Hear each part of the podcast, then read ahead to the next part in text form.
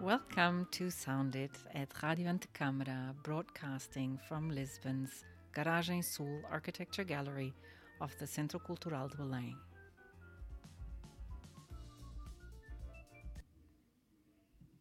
Today, you join us for another episode in the six part miniseries we titled Thoughts Built into Audio Unconventional Narratives and Other Podcasts.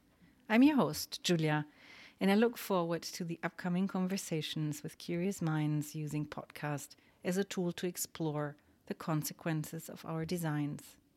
For this series, I invited podcasters from different parts of the world to take us for a walk to know more about the way they investigate and disseminate hidden, overlooked, and urgent issues in the built environment through their podcast programs. In this episode, we meet the two hosts of my African aesthetic. Eunice Nanzala Schumacher, an Ugandan architect living and working in Oslo, and Penina Acayo Laker, a Ugandan graphic designer and educator living and practicing in the US. In their podcast, Eunice and Penina converse with designers and architects of African descent on their experiences, philosophy, and interrogate how their work and design process intersects with the African aesthetic. They hope to inform, educate, and encourage dialogue between design professionals and non design professionals. In most African traditional contexts, people don't often discuss or critically interrogate design, practice, or theory. We will hear more from the two of them in this episode how they do that.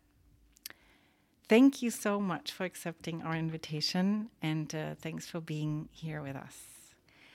I would like to explore with you a bit more how you have started the podcast, how you work, why you decided to go on air, and using podcasts as, as a tool.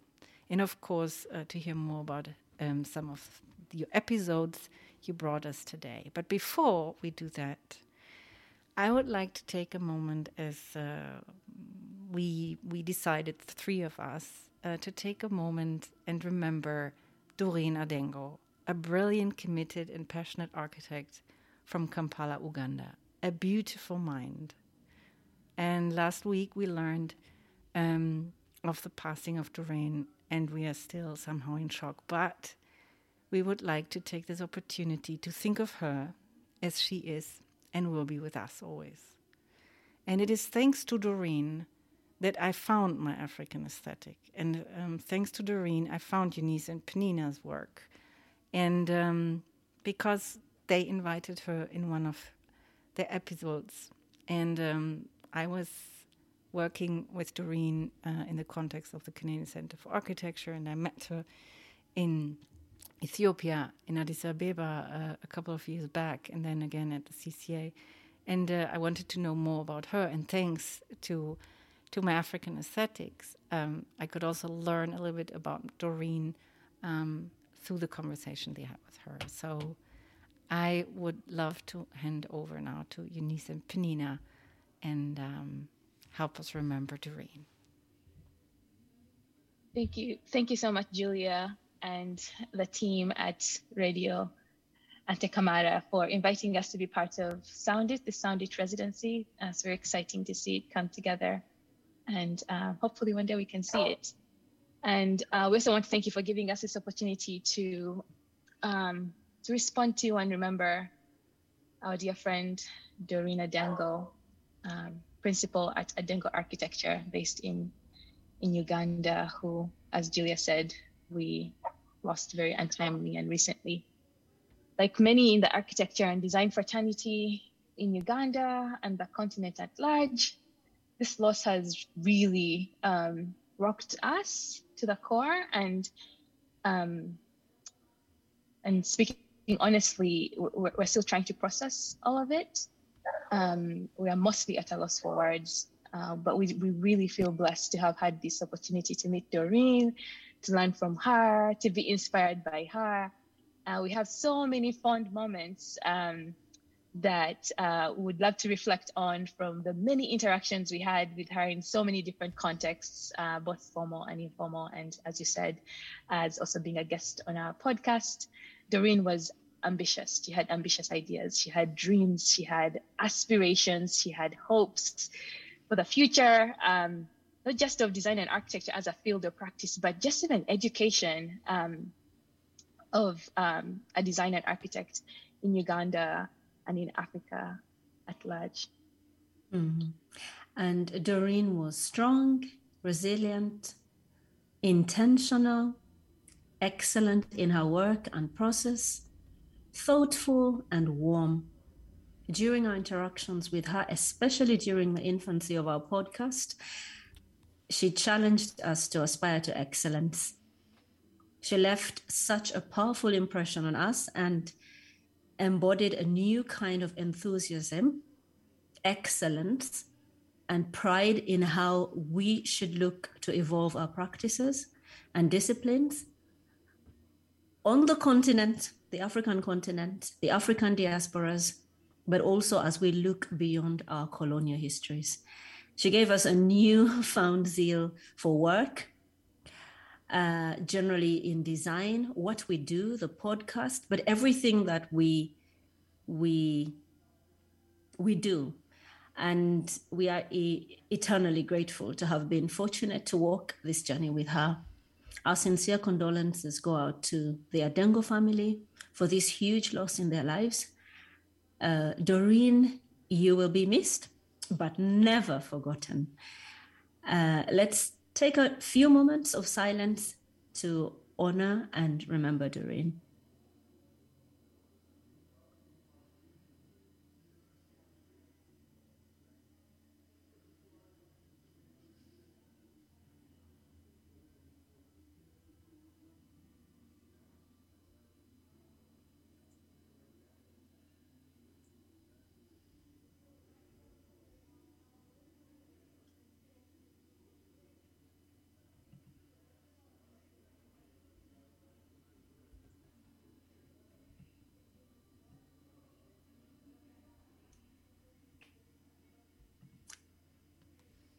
Thank you.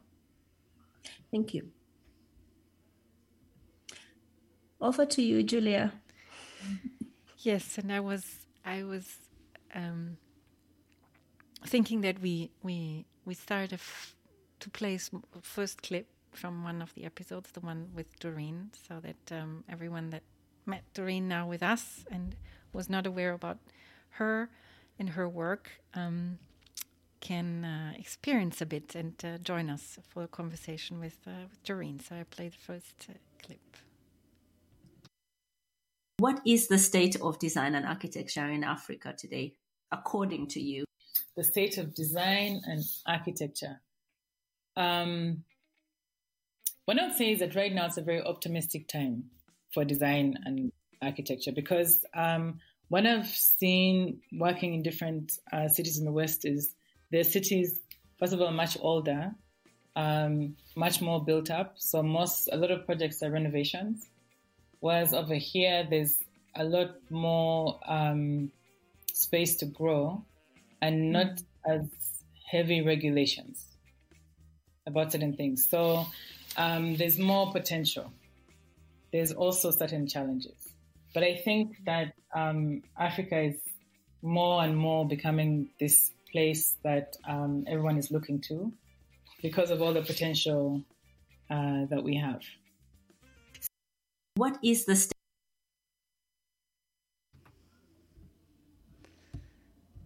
Thanks so much, and wonderful, fun, wonderful words. Thanks. Um, mm-hmm. Thanks. So, so um, maybe Maybe we, we I would like to go back uh, to begin with the beginnings um, before we speak about how you both um, started uh, my African aesthetic, mm. because uh, it's also a question that you, in a very beautiful way, ask um, your guests. Um, and uh, as we know, um, paths to, to architecture related field or um, design related fields are not always straight ones. So how did you mm -hmm. both um, decide and come to, to, to, to, to be practitioners, uh, both in architecture and, and, and graphic design? That is a, it's a very good question. And um, I guess in some ways building off of uh, what Doreen had mentioned about um, how Africa is at a, it's sort of like at a, at a tipping point, a, a, point where there's such excitement for the fields of architecture and design. I will say for me, growing up in Uganda, um, I, I kind of stumbled on the idea of architecture as a profession, maybe even somehow by accident. But when I was in primary school, I was in primary six, around 11 years old, I was in a in a math class, and uh, my math teacher, now forget him, Mr. Sonko, he had given us a math problem to try and uh, in class, you know, figure out on our own. And I, I did it so fast, uh, and I sat there, and I I think I was second guessing myself because I I solved it so quickly, and um, I think he saw some of this struggle, internal struggle in me, and um, sort of paused for a little bit and looked at my work and asked me how, how I could come to the solution,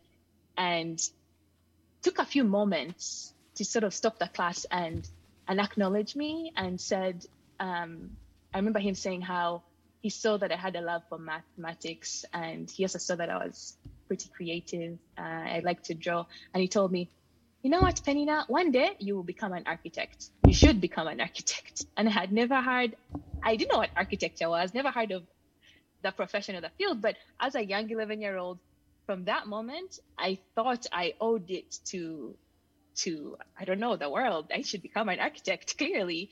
Um, so, but uh, so fast forward, you know, going into secondary school where I met Eunice, we went to the same secondary school in Uganda, Nabisunsa Girls School, and um, uh, uh, high school is six years in total. The first four years is sort of like ordinary education. You're sort of taking a, a, a range of subjects. The last two years are more focused. You sort of focus on uh, four subjects and sort of start to create curate curate the rest of your uh, potential university education at that stage. So if you want to become an architect, you're studying, you know, math, you're doing some, you know, fine art, technical drawing for those who have it, uh, you're doing economics and things like that.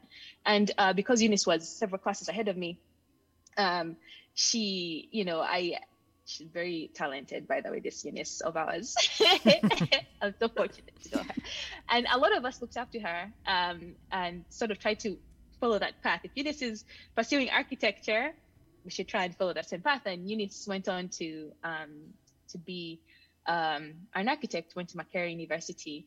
So me, on the other hand, um, I pursued a similar track. Um, I ended up at the university not getting my first choice architecture. I was actually uh, given a Bachelor of Science in Statistics, Economics, and Math. And um, I attempted to do that for a few months, the first semester, and then had the opportunity to come to the US to do my college education. And while in the US, um, I was still focused. I have to become an architect. I did stumble on uh, an elective class called graphic design. and that was the other first time, again, I completely, through my uh, professor, um, encountered a new field. And I remember my professor telling me, You have a talent for graphic design you should consider pursuing graphic design. So here I was in a dilemma, architecture or graphic design. So uh, many years later, I think graphic design kind of won, but architecture has always been close to me and I, I always find any opportunity I get to work with architects. So that's kind of how I. Thanks so much. And you, Eunice? Yeah, I, I, I'm, I'm happy Penina has has taken us briefly through the education system. so I, I was more, I don't know, I was more like a person that I, I, I think I'm a bit uh, logical in the way I think, a bit structured, but still, I think the system, uh, like Penina said, in all levels, in ordinary levels, you have so many subjects, and in those subjects, I looked at the subjects, and I've I, I, I easily felt physics, chemistry, ah, nah. Uh, mathematics, I, w- I, I wasn't bad. I was like there on all the subjects, but then I then I said, what am I passionate about? I have 10 subjects.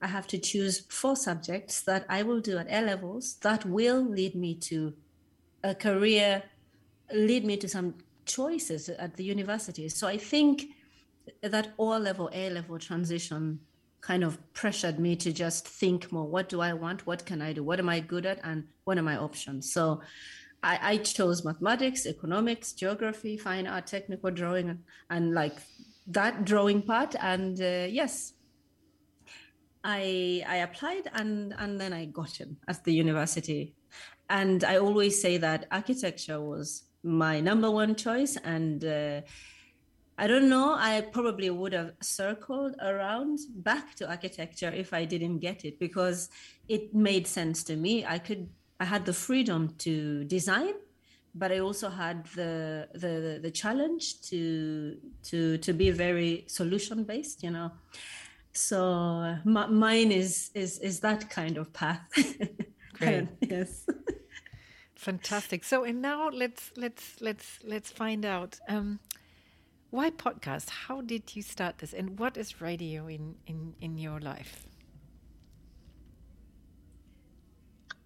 Um, I can I can take a stab at this, Eunice, and feel free to jump in. Mm-hmm. Um, I, I, think I think there's something about podcasting that reminds both Eunice and I so much of our upbringing and how we experienced uh, knowledge transfer mm-hmm. Uh, mm-hmm. beyond um, i think like the oral traditions that of you know you know you sort of hear from your parents or the experiences we had sitting with our grandparents you know you know when people say like oh sitting around a campfire a fire with your grandparents eunice and i we lived that yes yes that is yes. real i actually experienced sitting mm-hmm.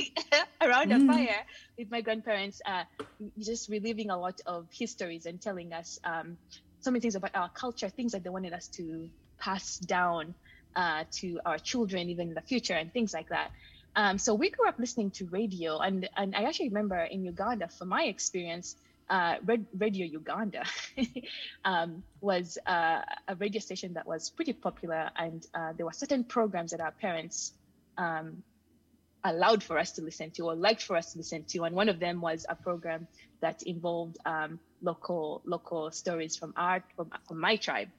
They were told in the local language, and maybe I guess that's maybe also kind of a way for me to learn my mother tongue now that now that I think about it, because half the time I just wonder, oh, you know, this story is not the most exciting, but we had to sit there and listen to it. Um, so I think sort of you know in this sort of like more contemporary times and modern ages, I think we see podcasting attempting, at least from an African uh, knowledge transfer lens, start to sort of feel um, somewhat close to what radio was, somewhat close to what oral tradition is. Um, it it doesn't necessarily um, it's not it's not um, interrupted by sometimes visual stimulation, but forces for you to really um, listen, to slow down, to stop, to sit down and think. And of course, now podcasting, you can take it with you anytime. and like I think, unlike radio, at least back in the day, you had to like it was very scheduled at certain times. So I think um, it's a very thought-producing process and uh, allows for us to archive, allows for us to um, to capture in real time thoughts, voices. So I would say for me, it feels some of the closest to um, what learning has felt like in an African traditional context. Mm-hmm.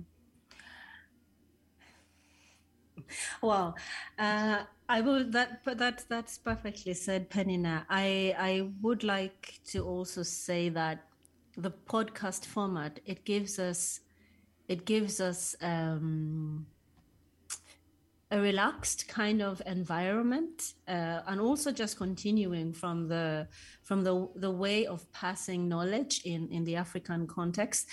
Uh, the oral is is very very big uh, through song through through dance but and through all that not really written. But on the flip side we thought that this format as a thought producing process is a good start to, to, to, start to document actually African design practices and philosophies and and ways of making.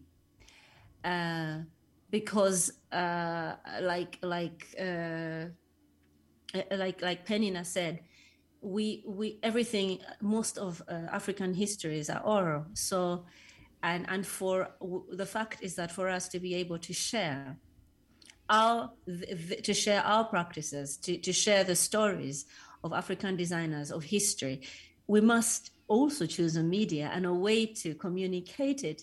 You know, the podcast, luckily for us now, is is is is kind of in both worlds. in the modern world now as as a podcast as internet and everything as social media easy to to disseminate to the west but audio still for the african context in terms of radio in terms of a file an audio file that you can download and share because this is a context that doesn't have uh, the fastest internet actually Africa has some of the the most expensive internet. For example, if you if you compare it to how much people earn, so that's a small fact that no one that lives in the West that has very immediate access to everything uh, considers. Uh, to, it, it's a it's a paradox, but it's also sad that people that don't have a lot of money also have to pay a lot compared to their salaries for internet. So the podcast, fortunately, if one person can download an audio episode, let's look at students, let's look at young firms that probably, let's look at someone who just doesn't have that in their budget. if they can download it, it's so easy to share this. Uh, the design books are very expensive, again, compared to what people earn. So just to put it in context, but also it's a, it's a thought. It's a it, it gives us the freedom to be relaxed. It's a process of discovery and interrogation in a field that we feel has not been very well documented over time, and we feel like uh, to start to unpack first before we proceed to to document and package. I think it's it's it's crucial. Yes. Incredible. Yeah, and also the, the, the perspective that you both, um, or the lens that you both give, right? Yeah.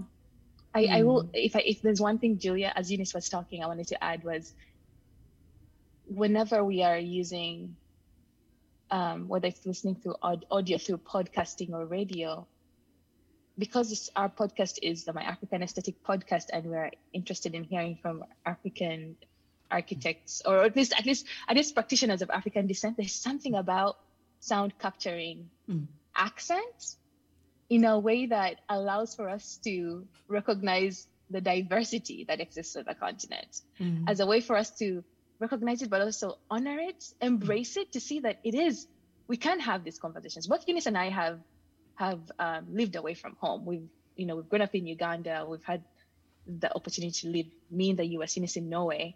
And you know you know, for both of us in some ways along the way, we've had to, uh, you know, sort of assimilate or uh, somehow like get with the program. Like learn, you, you have to, to, to, to, to survive in some ways, you have to like learn to speak. Adapt. Mm. You adapt and you, you maybe along the way, the accent changes. This podcast has reminded me of just how exciting and how proud I can be of my own accent because you get to hear from people just like you who are mm. practicing and are successful speaking in their mm. accent. So mm. you can't replicate that in a book, like you said. you get to hear it. yeah, and also I heard um, from in, in, other episodes um, always uh, the the recurring um, notion of what the podcast allows you uh, in terms of um, discussing architecture but um, through the, the, the, human side, like the, the, the stories behind, mm. um, going on, on, on on social context, and uh, I, I like to remember parts of the um, the episode um, with Doreen, um, how thanks to the way you asked the questions and how she um, uh, settled within the episode, she she she was sharing actually this uh, this knowledge uh, that you pass on uh, over conversations. So her advisory mm. to young architects, to students, and mm-hmm. how she she refers to how it was for her and what she mm-hmm. now as as a as a as an educator and as a as a practicing architect um, can mm. can can pass on. And I think. Um, it is of course incredible how how, how you both um, also from your experiences and from your knowledge and and uh, matched in this in this conversation in the tone in the character and and mm. I really I really believe that podcast um, even though we we all try to push um, the boundaries of this format uh, and push the, the, the format itself. I think what you just uh, described also from where podcast and, and radio is um, is it, to me is very fascinating and um, mm. and maybe we, you can speak a little bit more um, about your decision how you wanted to um, who you wanted to invite and how you came up with um, with also the, um, curating that podcast program for a specific audience and I would be curious to to hear more more, more about that.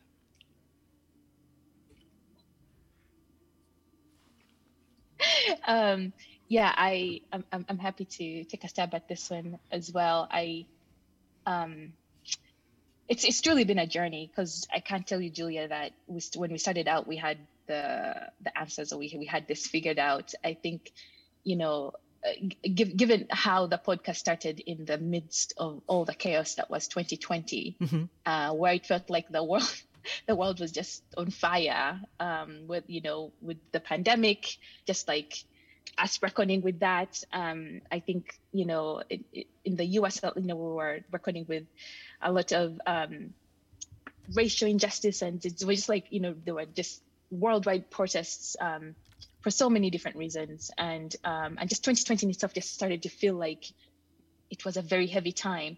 So. Mm. And what a time to to have a baby like this podcast. What a what a time to begin something new right? Yes. when things are on fire you must might as well like add add to it right?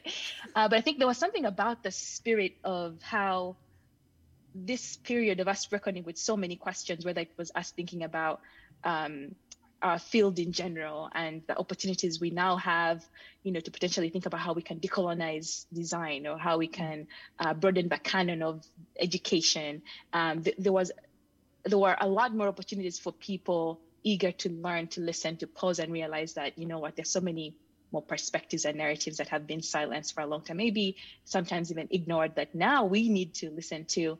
Uh, so because the podcast was birthed in, in in such a time as that, Eunice and I felt like, you know, this was also an opportunity for us to potentially um, capture our own stories, share our own thoughts, and and and maybe wrestle and and mm. not have answers, but just mm. have lots of conversations. And you, as you were saying, this platform of podcasting um, really allows for us to talk and have conversations. It can also feel very yes. like Q and A. I think there are some people who approach it that way, but I think Eunice and I wanted to also uh, create an atmosphere where, like you said, with our guests, we sort of take you back and have you reflect on your upbringing before getting into all the amazing things you do in your profession.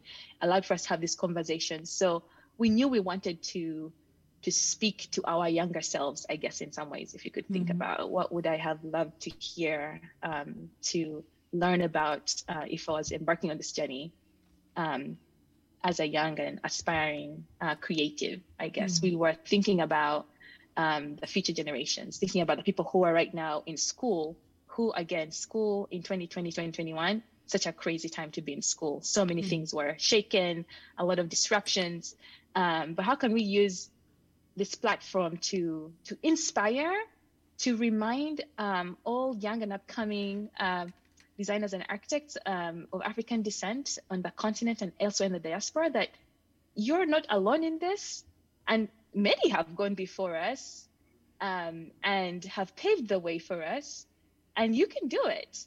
Mm. We wanted to speak to that person. We also wanted to speak to our current selves, I guess, you know, as mm um, you know, maybe mid-career, you know, younger career, even seasoned career architects to affirm ourselves because, you know, I think one of the things we touch on in this podcast, or that that just organically emerges in this podcast, is is this idea of like really who we are. What does it mean to be an African designer? What does it mean to design from from that kind of culture, bringing a context, seeing that we mm. don't see much of that represented um, as extensively as perhaps some more sort of like Eurocentric um, ideals are presented. What does it mean? It was sort of like this like identity searching journey for us. So we also wanted to use this podcast to speak to ourselves to figure out with others what it what really it means or looks like.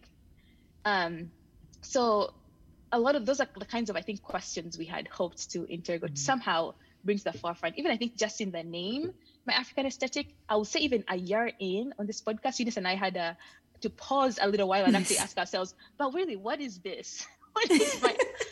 we had done this, Julia, for a year. Yes. And we still was still Amazing. asking, but yeah. what what what mm. is this? And Eunice mm. and I had mm. this really, really beautiful moment of of me hearing her and her hearing me and sort of us unpacking what does aesthetic mean though yes. and why african aesthetic why is that important and i remember eunice you know just helping me you realize how aesthetic is so much more though than than than window dressing or the thing at the end that the product or the thing that you see. It's expression. It's it's us. It's you. It's it, that's what we are interrogating. That's what we are mm. after. Anyway so i'll you use i'll pass it off. Over to you yeah and i'll just continue from the name thing just the name alone naming a podcast like this because when i said i was going to start a podcast that someone told me oh it had better be uh, fun and light because there is enough heaviness in the world I was like, okay, architecture is quite heavy, so I hope I hope it's not going to be the world's most boring podcast. Uh, and, and, and, and the podcast format as we, as most people, as majority hear it, uh, is is a light. It's supposed to be light and happy and goey and funny and maybe stupid. I don't know, but that's what I like about it. The the the the, the landscape is huge, but.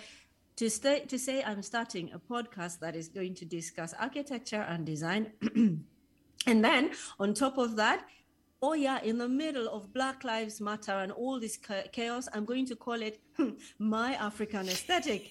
It's like, what is wrong with you? Yes. Do you want to provoke people? Like people are saying that other lives matter, and and I think.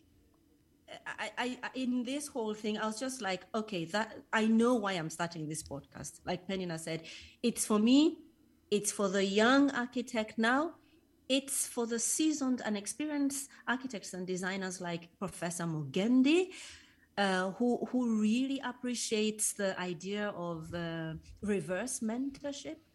Uh, he because he he says I have experience. I am I've been the president of the is it World Design uh, Organization, and and he said to us, I need young mentors because I need to keep updated. I need to know how to stay relevant. So so that that whole thing and the name being that I, I, thought maybe even the name should have a question mark because if it had a question mark, then it describes the whole podcast. Uh, uh, there's not a, a, my African aesthetic in the context of design and architecture. I just felt there's so much that is not documented. At least we see a lot coming up in, in fashion, for example, African fashion, yeah, to the point that it, it resonates with people around the world. It's easy to to, to resonate with, but Afri- African architecture and design or the African aesthetic in architecture and design is it, it's missing, at least in my view. But anyway, some of the questions that some of the questions that we battle with are, for example, how can we change the popular narrative that paints African architecture and design as naive, uh, design African design as crafts? Who gets to decide what is design and what is craft when it comes to product design, for example? I want to have that discussion. And I want to have that discussion with, with designers in the African context or who are in, in dialogue and in uh, uh, practicing with, with, with, with Africans or in those contexts, because I need to understand where do we draw this line? Uh, who has defined design? And for example, with the context that we design in, in Africa, uh, uh what authority do I have to come with a de- what should that definition be rethought, considering the the the the, the design, you know, the the the state of design in, in, on the continent. Uh, for example, how can we as designers and architects of African descent contribute to decolonizing design and unpacking the unconscious biases of colonialism, you know? And then its influence on African design, questions that we must ask ourselves uh, it, uh, it's enough that I complain that there is not enough information about African architects and designers, but especially their process. Because I feel if we document their process, if we document their thought process, we are we are documenting we are laying a foundation for other architects and designers who or, and other designers from other contexts that will design in the african continent but if there is no set of rules if there is no if there is no thought process there that all people can fall onto whether you agree with it or not if you don't have an existing body of work that is like a guideline that you can fall back onto. I feel we're going to be really flying blindly when it comes to designing in the African uh, African context. Uh, how can we move forward with confidence in our identity? Questions of identity. Me and Penny now have even unknowingly, without asking the question about identity, many of the uh, some of the guests, actually most of the guests that we have talked to, it's it, it, happens to be a big thing for them. Even when we don't mention it they want to talk about who they are where they are and how who they are where they are whether they're in the diaspora or africa how that influences their work. They're keen because it is something that uh, because of the way for example they have been educated it's it's it's a eurocentric way of of of education that mm-hmm. they have got. It's neither for me it's neither negative or positive. It's something to discuss. But uh, as, a, as a designer some people have had their identity fully based on their education. So they have degrees from here from here from here. But suddenly when we start talking about we ask them a question what is your african aesthetic according to you what is. And then they're like oh you know what? When when you asked me to reflect while we were working on on doing this podcast i, I was really thinking a lot. Really what is my aesthetic? Who am i? Identity. And how does this how should this fit into my work? Should it fit into my work? Those kinds of questions come up. So there's so many other questions julia but but lastly it's it's also uh, the, the, the, the models uh, the the heroes the the role models uh, because what I feel the podcast, the aim and the question is, is how do we start? How do we create an archive or again mm-hmm. a, a, database yes. of models uh, and, and, and, and, and people who have been there uh, that that young designers can tap into and and know that oh this person is practicing in in zambia i'm in in zimbabwe i'm here but uh, we're, we're tackling the same things because the contexts are are, are, are similar. They're not the same, but they're similar. So, so there is there is so many questions we are we are asking, and and it doesn't matter which direction they come from urbanism architecture design design thinking in the end i think the question of the african aesthetic and what it means to design in the african context or with an african background comes up and we're very glad to interrogate that Yeah, and uh, and you do it in an amazing way. So you brought some themes because I was about to ask you. Okay, so let's zoom in to some of the themes, and you brought some themes, and you brought more um, examples from different episodes. So um, I don't know. You want to you want to pick some of the themes, and I play, or like for example. Sure. Mm-hmm um, the uh, speaking about the um, the role of design thinking in creating sustainable solutions in Africa, for example, you mm-hmm. bought. Mm-hmm. Shall I play that one? Yes. For me, design thinking was first of all the fundamental depth of understanding the customer. And relate this to Africa. We have NGOs working in Africa for, for years we still have problems. We have projects going on and nothing is changing. Nothing seems to be changing. It is because we're importing solutions that do not fit the problem. So, design thinking made me understand you know, we have to start from the problem, from the consumer. Mm-hmm. The second thing I learned about design thinking was the ability to connect usefulness usability, and desirability of a product. So, putting those three parts together, what is the product going to be used for? Does it serve the real need for the person? And do they want it? And that to me was an eye opener. wow. Yeah. Something something comes to mind. That is Ate Atabong, And uh, a very, very, very enthusiastic and very, uh, very, very nice person. And, and that brings me to the point of, of, of, of how, how African designers can contribute to the global design and architecture discourse. Uh, and, and, and, and, and there he's talking about aid and, mm-hmm. and how there must be a dialogue. How, like I said, I feel there is that lack of knowledge of, of the knowledge to fall onto. Someone mm-hmm. is doing something in Africa, mm-hmm. tap into it. Mm-hmm. Don't just import or export a solution from another context. So, mm-hmm. so very nice. Those are my quick thoughts on that. Yes, and uh, I don't know, Penina, maybe you want to um, guide me through another example. I mean, we have so many nice. Uh... Yeah, there are so many nice ones here. Um, I, I, I feel I feel we should play something from Professor Mugendi. Um, he talks a lot on professional humility, co-designing, but also I think, like Ines said, I think his to us he's he's really like you know one of the elders now mm. uh, in the field, and um, like Ines said, has had some incredible leadership roles uh, on a global stage, but also um, reflects really well on what knowledge looks like, um, the silos we've built around design as a field. So I wonder we could play something from him. He talks he talks really well about the state of design in Africa as well. So any of mm. those would be great. Yeah, like uh, soundbite seven. Yeah.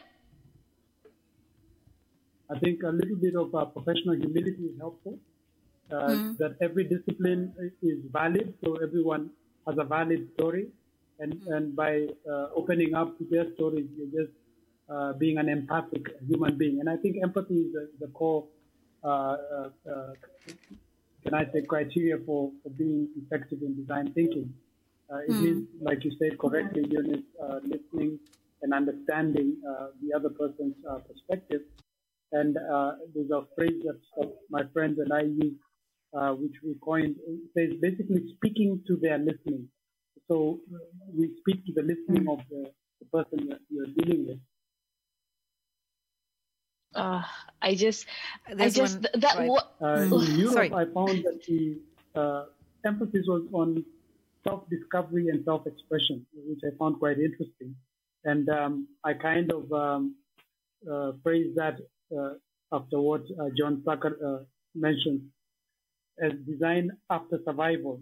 And in developing countries like in India or South Africa or Botswana or Kenya uh, and elsewhere that are uh, even in Brazil, um, I found that it's more of design for survival. So the choice of projects that the students pick up in uh, the so-called developing parts of the world or what I call majority world context has to do with uh, survival. You know, like there's a, a, a very explicit need that is being addressed Whereas mm. um, my times in, in, say places like Norway or even Sweden, I found that uh, students had the luxury of actually experimenting and even um, uh, dreaming. Yeah, and the state of design, I guess we just played because it's very short.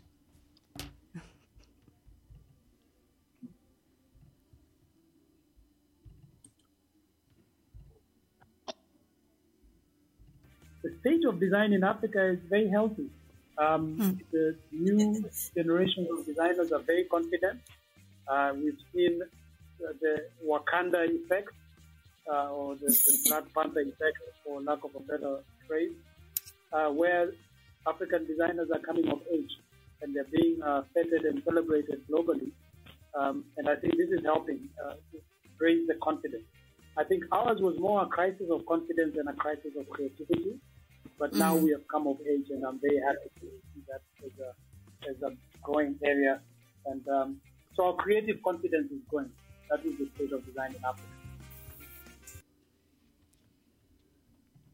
You know, I really appreciate uh, it's so, it's so great, Julia. Thanks for taking us back to some of this because uh, Professor Mugendi Mutadeda is one of the you know one of, one of the earlier guests we had, and um, like uh, you know, I think you just asked earlier, you know, how did we go about choosing who we wanted to bring bring on the podcast? I think Eunice and I like, you know, I think selfishly we identify people that you know we really would love to sit at the feet, uh, their feet and listen to around that campfire. He's one of those we really hoped because um, we knew he could really speak to us, to the future generations. Um, but he also, you know, I think for all our podcast um, in um, um, guests, I just just a quick thank you to saying yes. saying yes. Mm.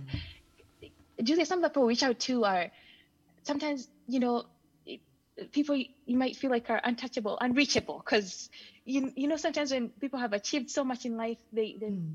you, you there's not always like an, an easy way in, especially if you don't know them. Neither one of us had ever met Professor Mugendi, or we just emailed, and um, and he was very gracious. He talks about professional humility, mm. and Julia he embodies it. Wow, you know yeah. that that everyone has a story. Everyone everyone has something that they can contribute, and especially when it comes to how we think of um, how we interrogate or how you know we're being critical of what design or architecture looks like in an African context. Um, everyone has a story. He talks about us learning to uh, to speak um, to one's listening, and um, he just throws so many fantastic expressions. One of the things I love, especially as he gets in, he gets into talking about the state of design in Africa, which he says is very healthy, and and Doreen said was very optimistic yes. and exciting. Is despite all the things that we know are still so very um, wrong about the way um, either our education is is is doing a service or disservice to the way it's um, um, training its young people. Even though we have conversations about the frustrations we have around what it means to practice um, in on the continent, we're also reminded of all the potential and the many exciting and good things that can come out of it. Professor Mugendi talks about how really in Africa ours is is is an, is um is is not a crisis of confidence. It's it's you know there's a crisis of confidence, but it's it's it's it's not necessarily that that that, that there isn't creativity. It's mm-hmm. it's it's confidence. It's creative confidence because for a very long time you know, even with aid, you're you're still seeing the same narrative of oh we are you're, you're saving Africa. Mm, oh, we're, we're going to the we're going to the dark continent to help them because clearly they cannot help themselves. Those have been the persistent narratives we have seen passed down um, to us and to a lot of the young generations. But we're seeing uh, people like Mugendi and so many others, you know, trying to reinstill um, this confidence in young people and say, you have a story, you can contribute uh, something, you have a place in this field. You know, he talks about these little silos we built. I think, you know, in the fields of architecture and design, we're sort of very self uh, authorship driven. It's like my design, my thing, my innovation, you know, but that's not really the African way. We don't, we didn't grow up like that. We grew up in a very communal way um, where collaboration comes very naturally because, mm. hey, when you go to the garden to farm when the harvest comes you share with your neighbors and if you have a you know a problem people come to you and but design and architecture does not it, it kind of works against what we know. It doesn't really teach us that way. So we have to in some ways like Ines says figure out. figure out unlearn a little bit and say but what does it mean for us to design from an african perspective and perhaps maybe that means we are introducing new processes, new notions, but mm. they'll feel organic and natural to young Africans. People won't shy away from the fields of design and architecture because they'll feel accessible. They'll mm. they'll see that they'll have a place in it. So a lot of a lot of the themes Professor Mugendi touches on are near and dear to my heart. And even and the last one I'll say is how he talks about um, for us design on the continent is designed for survival. You know when they say form follows function, it the, the, the products, the services that will do the best on the continent a lot of the other things that artisans are making. Mm-hmm. mm-hmm. It's it's it's it's it's what the, the, the stool the artisan is selling. It's the bed you go by. Like it's it, we're designing from a place of survival. Now in a lot of European contexts, seeing that they're far more developed, he talks about we're designing from a place of self-discovery. It's like we don't have that luxury. Mm-hmm. Um, but that's okay. We recognize that's where we are right now um, as a continent. We're, we're still young. Doreen talks about how, like, you know, the, you know, a lot of European cities have been overly explored. Mm-hmm. Africa, there's so much more to explore. So, how, what does it mean for us to embrace that, embrace the mm-hmm. stage we're in as a continent, and recognize that hey, you know what, we, because we're in this very unique point, we have a lot we can contribute and the world is hmm. watching us. So, mm. And maybe something came to mind when you said that we were, when we were talking to Ate Atabong again, and, and, and he always likes to remind us, all of us, people, designers, but also people that even doing business on the African continent that uh, there is not only like, yes, Europe and the West and maybe the other developed parts of the world are ahead. Some people like to say, oh, it's a hundred years ahead. And his, his attitude is like, okay, then they've made all the mistakes. That's the nice thing about it. So let's just yes. read the books and watch them closely so we don't make the same mistakes. And I sure. think point number two is the other positive thing with having Africa in the state that it's in, economically, design-wise, social, whatever it is, is is is is is that we have we have a way we can contribute to sustainable design, sustainable uh, development, but to be specific design, uh, that that is special because, like Doreen said, there is a lot of fresh pages to start on, and with the knowledge learned from the people that have been there a hundred years, maybe, it, it just feeds into a more informed way of designing because we have context, we can see mistakes so I just wanted to share those thoughts. Wonderful. Thank you mm. so much. No, it's uh, it's so rich, and I'm I, I'm very very very happy to to to have you part of this series, and uh, everyone that's listening and uh, did not know or have not ever come um, across any of your episodes, I highly recommend um, to tune in and uh, and download uh, the episodes or listen to them online. Um, My African Aesthetic. Thanks so much, uh, Eunice and uh, Penina, and I look forward to um, seeing you. Um, hopefully in in Portugal, um, we should really make it possible that uh, that that you come here and uh, maybe we mm. can produce some some of your episodes also here on on on local ground and. Uh, take care and curious for your next episodes, and uh, also keep us informed how you will um, archive uh, what you mm. bring together, and mm. and also make it uh, even more accessible. I know that you have something in the cards, um, using also uh, publishing in in written form, but everything mm. that you do is is is of great interest to us. Thanks so much. Mm. Thank you very much, Julia, for having us and and everyone that's listening. Thank you very much. Thank you.